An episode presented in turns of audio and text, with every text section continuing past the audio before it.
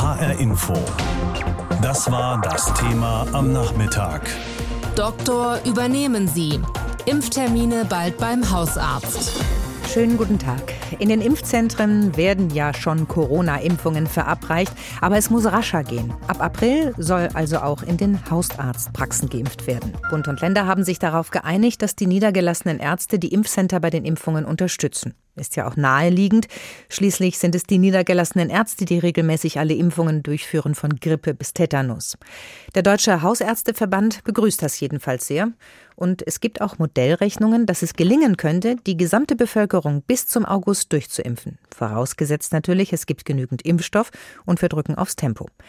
Ich habe mit Ulrich Weigelt darüber gesprochen. Er ist Chef des Deutschen Hausärzteverbandes und ich habe ihn gefragt, was er denn denkt, wie viele Impfungen wir mit Hilfe der Hausärzte hinbekommen. Also ich denke, das werden schon 2,5 bis, bis 4, 5 Millionen sein können, je nachdem. Wir müssen den Impfstoff haben und wir müssen den Impfstoff für unsere Patienten bekommen. In welchem Zeitraum? Die Zahl, die Sie gerade genannt haben, die 2,5 Millionen? In der Woche. In der Woche. Wie muss man sich das vorstellen dann bei den Hausärzten? Also ich weiß nicht, wie viele Patienten ein Hausarzt hat. Wenn den jetzt alle anrufen und geimpft werden wollen, bricht dann da Chaos aus in den Praxen oder sind die dafür aufgestellt? Also ich glaube, das Chaos ist am wenigsten bei uns und äh, wir impfen ja in der Regel dann unsere Patienten und sind das Impfen ja auch gewohnt. Das ist ja unser täglich Brot. Wir haben ja auch Impfwellen sozusagen, wenn man an die Grippeimpfung denkt, die wir auch abarbeiten können. Und äh, wir würden ja tatsächlich mit den Patienten direkt die Termine abmachen. Wir bräuchten da nicht unbedingt ein Callcenter dafür. Insofern glaube ich, ist das machbar. Wird denn dann die Impfreihenfolge auch weiter eingehalten, also diese Priorisierung? Naja, die Priorisierung war am wichtigsten, glaube ich, um die, um die vulnerablen Gruppen, wie man sagt, zu schützen. Das heißt, die älteren äh, Menschen, die Leute, die in Altersheimen wohnen, die besonders gefährdet waren, die besonders häufig auf die Intensivstation oder in die Beatmung mussten. Das ist ja weitgehend abgearbeitet. Das ist ja ein großer Vorteil dieser Priorisierung gewesen. Ich glaube, dass man jetzt in der Nachfolge etwas flexibler sein kann und diese Priorisierung als Leitlinie nimmt, aber im Grunde genommen äh, davon auch mal abweichen kann, wenn es sich als sinnvoll erweist. Ich meine vorhin so etwas wie Kritik bei Ihnen im Unterton gehört zu haben, als Sie gesagt haben, die Hausärzte impfen ja schon lange, die können das. Hätten Sie das besser gefunden? Das hätte man von Anfang an so gemacht oder hätten Sie das Ganze komplett anders aufgezogen mit den Impfungen?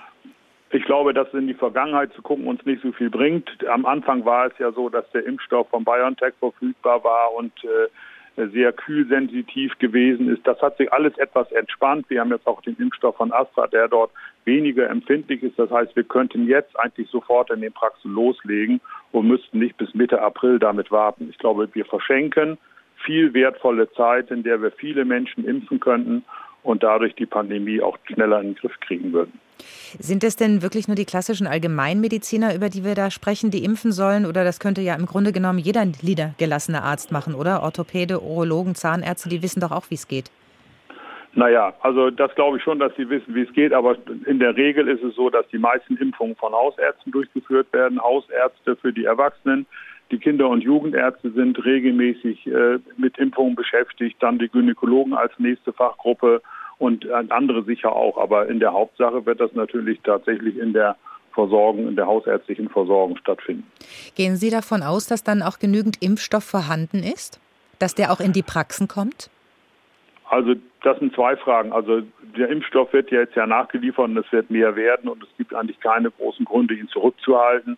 Zumal der AstraZeneca-Impfstoff erst nach zwölf Wochen mit einer Wiederholungsimpfung vorgesehen ist, kann man das, was da ist, jetzt verimpfen und äh, den Impfstoff in die Praxis bekommen, können wir jetzt beispielsweise eigentlich schon nach meiner Meinung aus den Impfzentren, da kann man anrufen, die gibt es überall, und sagen, schenken Sie mir bitte mal 20 Dosen, dann kann man schon wieder Patienten impfen. Oder äh, nach der Verordnung, die wir, die wir jetzt sehen, ist es so, dass im April dann über die Apothekenlieferkette die Impfstoffe kommen sollen. Ähm, also insofern ist das nicht wirklich ein Hinderungsgrund, wenn man das dann will, dass wir impfen. Geht es denn dabei nur um den Impfstoff von AstraZeneca oder auch beispielsweise von BioNTech Pfizer, weil der muss ja anders gelagert werden? Ja, aber da auch ist die Lagerung nicht mehr ganz so kritisch. Wenn der aus dieser 70 Grad Minuskühlung aufgetaut ist, kann man ihn in der Praxis fünf Tage lagern in einem normalen Praxiskühlschrank, der für Impfstoffe ja sowieso vorhanden ist. und kann ihn in der Zeit verbrauchen. Und das ist ja auch machbar. Was schätzen Sie, wann sind wir alle geimpft in Deutschland? Oha, die Glaskugel habe ich nicht. Meine Sorge ist, dass wenn wir jetzt nicht Tempo aufnehmen, dass irgendwann mal die Bereitschaft zum Impfen ein bisschen einschläft, wenn das Wetter schöner ist und man andere Dinge im Kopf hat. Deswegen bin ich eigentlich hinterher, möglichst schnell, möglichst viele Leute jetzt zu impfen.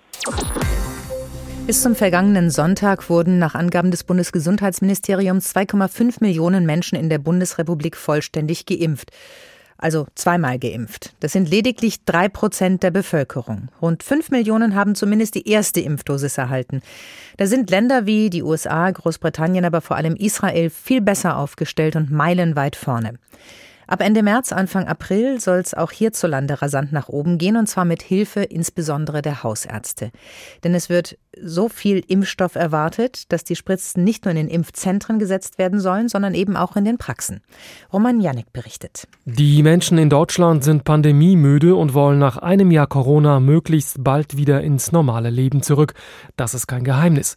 Bislang fehlte nur der Glaube daran, dass das angesichts der schleppenden Impfkampagne auch wirklich bald passieren kann. Doch jetzt steigt die Hoffnung tatsächlich und es sieht so aus, als müssten wir uns alle nur noch etwa drei Wochen gedulden. Dann könnte diese Impfkampagne rasant an Fahrt aufnehmen. Denn kurz vor oder kurz nach Ostern sollen die rettenden Spritzen auch von niedergelassenen Ärzten vor Ort verabreicht werden. Vor allem die Hausärzte sollen mit ins Boot genommen werden. Dass die das können, daran hat Frank Dastig, Vorstandsvorsitzender der Kassenärztlichen Vereinigung Hessen, keinen Zweifel. Ich denke, die niedergelassenen Ärztinnen und Ärzte, allen voran die Hausärzte, beweisen jedes Jahr bei der Grippeschutzimpfung, dass Millionen von Impfungen für die überhaupt kein Problem sind. Allerdings stellen sich bei der Corona-Schutzimpfung dann doch noch ein paar Fragen, die derzeit noch nicht alle beantwortet sind. Ein guter Teil dessen muss von der Bundesregierung geregelt werden. ARD-Hauptstadtkorrespondentin Birte Sönissen. Die Frage ist genau, wie viel Impfstoff dann in welcher Woche? Wie viele Lieferungen bekommen wir denn eigentlich? Wie zuverlässig ist das? Wie sollen wir das dann planen? Und ich glaube, da wird es eben darauf ankommen, das gut durchzuplanen, damit eben auch in den Arztpraxen die Termine entsprechend vergeben werden können. Denn ohne einen Termin wird es wohl nicht gehen, wobei auch hier das letzte Wort noch nicht gesprochen ist.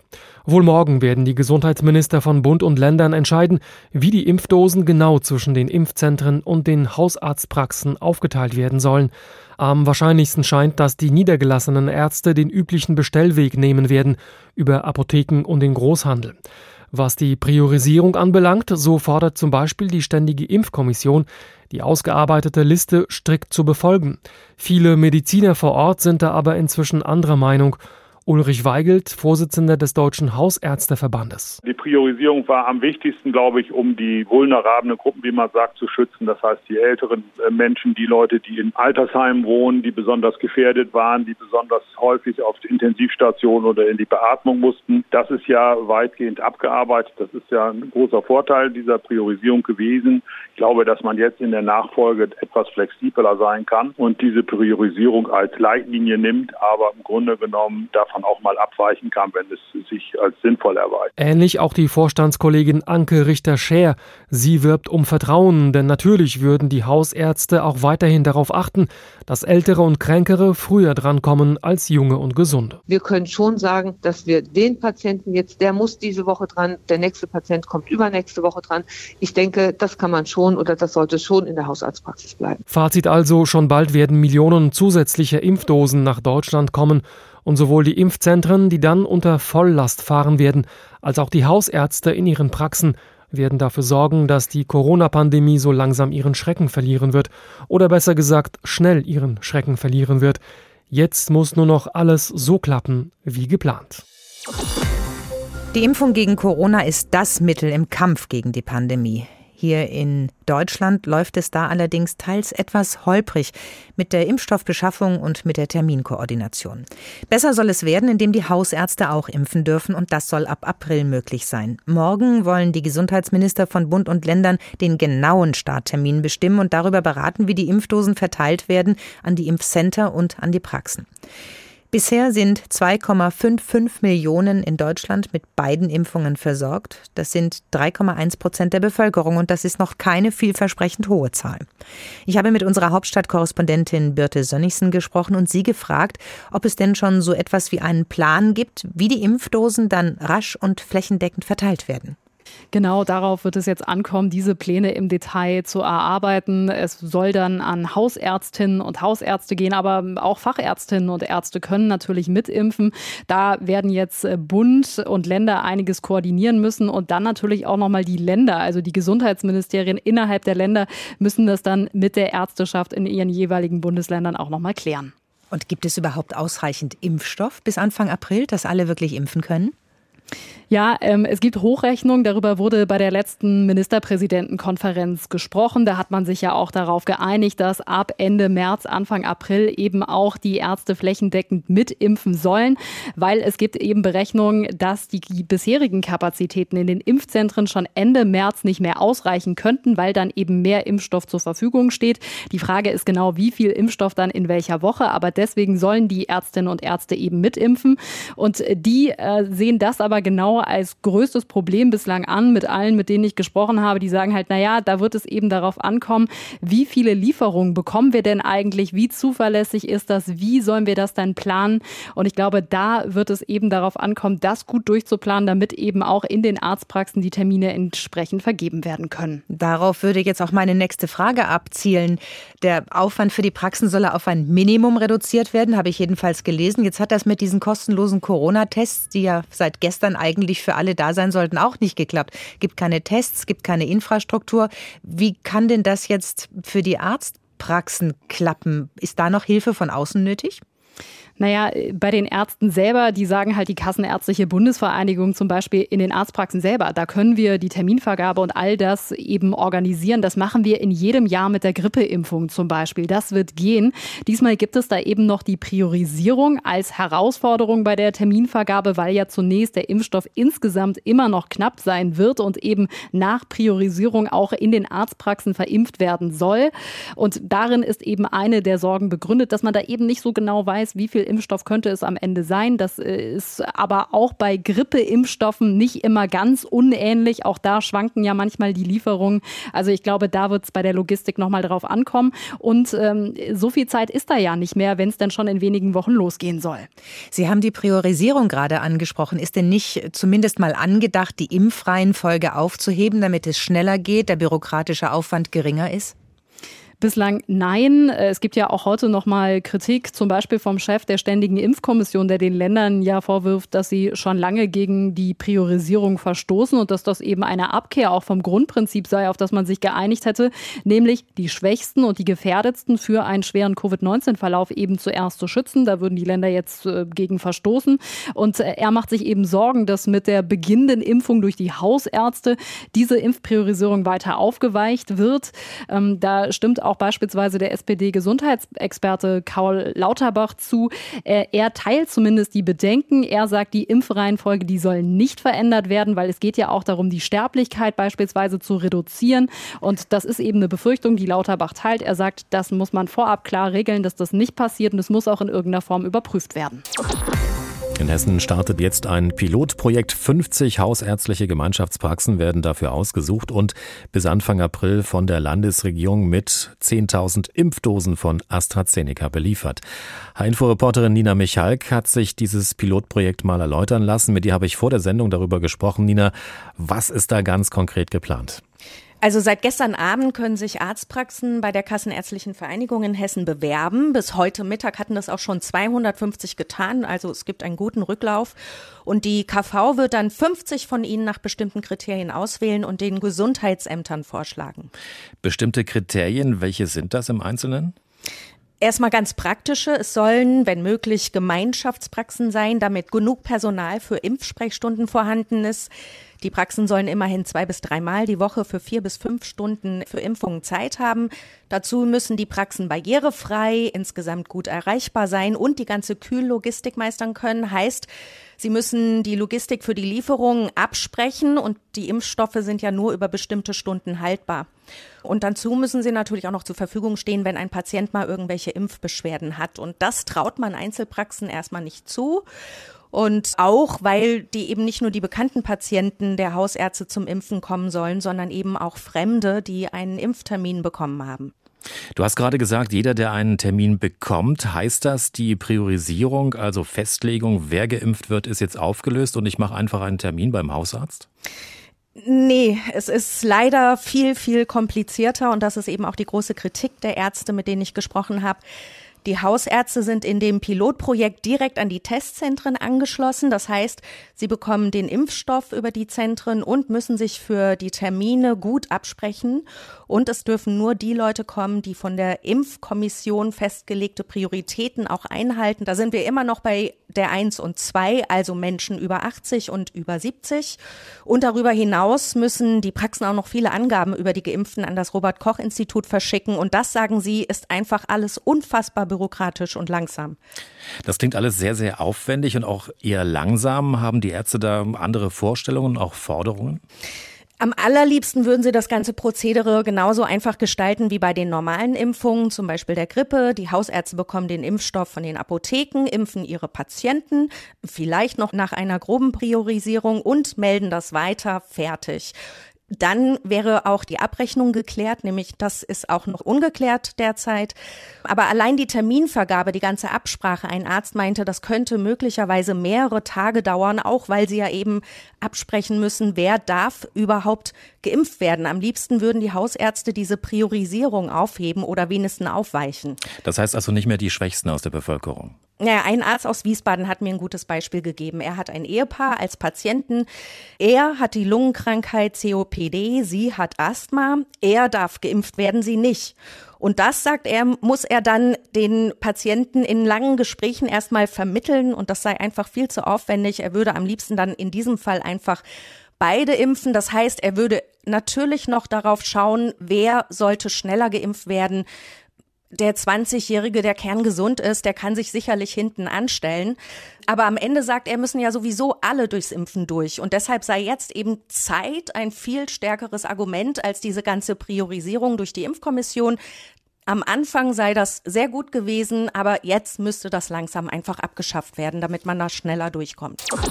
In Großbritannien ist man schon viel weiter. Das Land bringt die Pandemie immer mehr in den Griff. Inzwischen werden dort sogar die aus dem Boden gestampften Notfalllazarette wieder abgebaut. Ein Grund, die Impfkampagne der britischen Regierung. Premier Boris Johnson wusste bereits Anfang des Jahres, was seine Bürger nun in erster Linie von ihm erwarten. Because I know there's now one question at the very top of your minds. Ich weiß, dass es gerade diese eine Frage gibt, die Sie alle beschäftigt. Wie bekommen wir die Abermillionen Dosen Impfmittel möglichst schnell in die Arme derer, die es dringend brauchen? Die Impfkampagne der britischen Regierung ist eine Erfolgsgeschichte. Bereits im Sommer bestellte Johnsons Kabinett hunderte Millionen Impfdosen und damit viel mehr, als das Land jemals brauchen wird. Kein europäisches Land hat mehr Geld für die Erforschung, Produktion und vor allem den Einkauf der begehrten Vakzine bereitgestellt, und das zahlt sich aus. Rund 22 Millionen Briten haben mittlerweile die erste Dosis Impfstoff in den Arm gespritzt bekommen. Zum Vergleich, in Deutschland sind es nicht einmal 8 Millionen.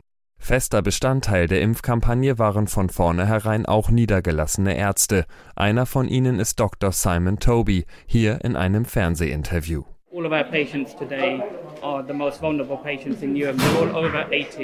Es seien die besonders Verletzlichen, die er nun zuerst impfen werde. Er sei froh, der Pandemie endlich etwas entgegensetzen zu können.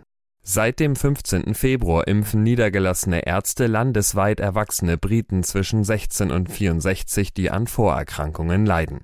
Seit dem 1. März können alle Bürger, die bereits eine erste Dosis erhalten haben, ebenfalls ihren Hausarzt aufsuchen. Dort bekommen sie dann die zweite Impfung. Anfangs kam es durchaus zu Schwierigkeiten, berichtet ein Arzt in einem Interview mit der BBC. And we're now being asked, and, and we're up for delivering this vaccine on top of that. Von jetzt auf gleich mussten wir die Impfungen zusätzlich zu unserer übrigen Arbeit erledigen und wir haben vorher schon am Limit gearbeitet. Andere Ärzte erzählen von Lieferschwierigkeiten. Bereits vereinbarte Impftermine mussten vielfach kurzfristig verlegt werden. Mittlerweile scheint das Impfen beim Hausarzt zu funktionieren. Für die 80-jährige Maureen ein Grund zur Freude. Sie habe zwar noch ihren Mann, dennoch hätten ihr vor allem soziale Kontakte gefehlt, erzählt sie. We've lived with each other for 62 years and we're still living with each other. Mein Mann und ich leben seit 62 Jahren zusammen, aber es war schon hart, die Familie nicht zu sehen. Für Premier Boris Johnson ist der Erfolg der Impfkampagne extrem wichtig. Sein Zickzackkurs während der ersten und zweiten Welle sorgte für viel Verdruss im Vereinigten Königreich. Mehr als 120.000 Briten sind an den Folgen einer Corona-Erkrankung gestorben. Eine traurige Spitzenposition im europäischen Vergleich. Spitze ist Großbritannien nun allerdings auch beim Impfen. Spätestens im Mai soll die Hälfte aller Bürgerinnen und Bürger durchgeimpft sein. Ende Juni dann will Boris Johnson alle Corona-Einschränkungen aufheben. HR Info. Das Thema. Wer es hört, hat mehr zu sagen.